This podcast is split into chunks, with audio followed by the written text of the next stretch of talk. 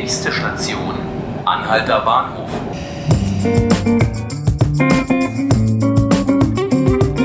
Hallo und herzlich willkommen zu 5 Minuten Berlin, dem Tagesspiegel Podcast. Ich bin Johannes Bockenheimer und mit mir im Studio steht heute mein Kollege Ralf Schönball. Hallo Ralf. Hallo.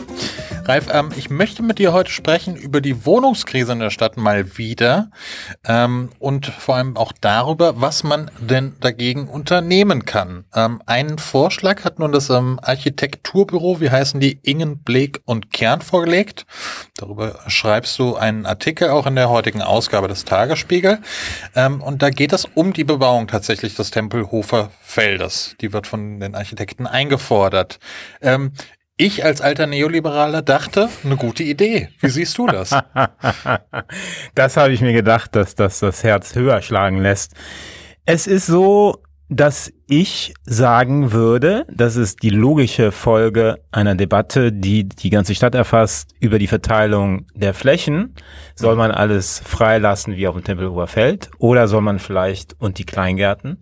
Oder soll man vielleicht doch die eine oder andere heilige Kuh schlachten und bebauen. Und? Ich würde sagen, es gibt genug Flächen, die vorher dran sind. Andererseits finde ich es total spannend, dass diese Diskussion eben nochmal auf, äh, aufkocht. Mhm. Genau genommen startete das ja mit der Industrie- und Handelskammer und dem Wohnungsverband BBU, der neulich im Rahmen der Debatte über die explodierenden Bodenpreise, Vervierfachung in Kreuzberg, gesagt haben, jetzt müssen wir nochmal über die Elisabethaue und eben über das Tempelhofer Feld sprechen, nämlich die Bebauung. Die Debatte wurde eingeführt, das hast du eben gesagt, von, von, von, von, von der Wirtschaft vornehmlich.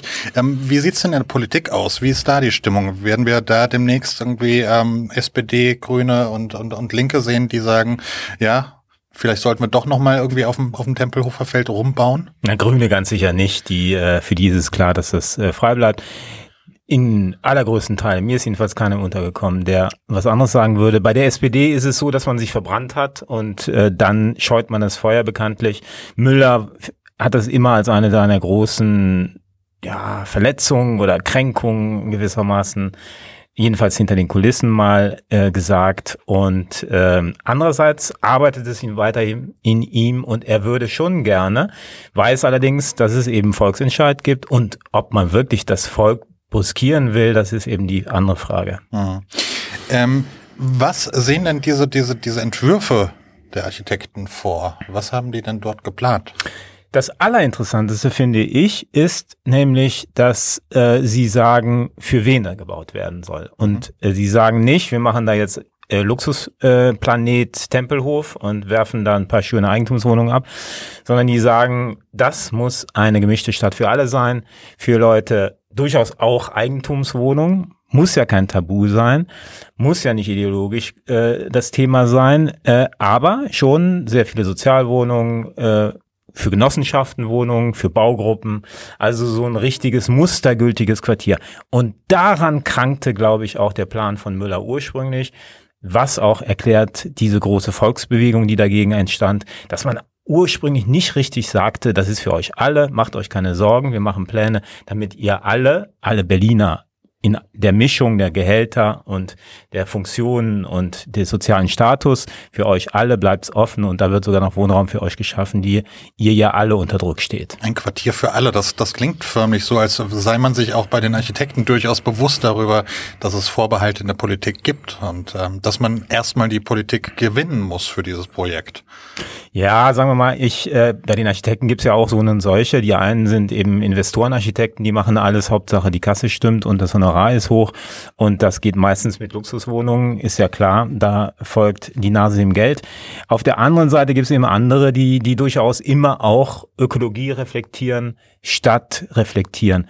Und mal ehrlich, ist Stadt jetzt nur für die Leute da, die ganz, ganz viel Geld haben? Oder ist die Stadt nicht der große Melting Pot des Treffens aller Schichten, aller. Über den Busfahrer freut man sich, wenn er einen Spruch auf den Lippen hat. Über den äh, schnoddrigen Berliner, der gerne mal rumpelt und rüpelt. Der aber auch äh, freundliche Worte findet. Und genau diese Mischung, die Vielfalt, deshalb kommen die Menschen in die Stadt und die Stadt soll für weitergebaut werden mit dieser Mischung. Was glaubst du, wie wahrscheinlich die Chancen sind, dass es tatsächlich zu diesem Bau kommt? Eher gering. Schönes Wort zum Abschied. Ralf, vielen Dank, dass du dir die Zeit genommen hast. Sehr gerne. Das waren fünf Minuten Berlin, der Tagesspiegel Podcast. Ich bin Johannes Bockenheimer. Mit mir im Studio war mein Kollege Ralf Schönbeil. Sie finden alle Folgen des Podcasts online auf tagesspiegel.de slash podcast und können uns abonnieren auf iTunes und natürlich auch auf Spotify. Vielen Dank und auf Wiederhören. Au revoir.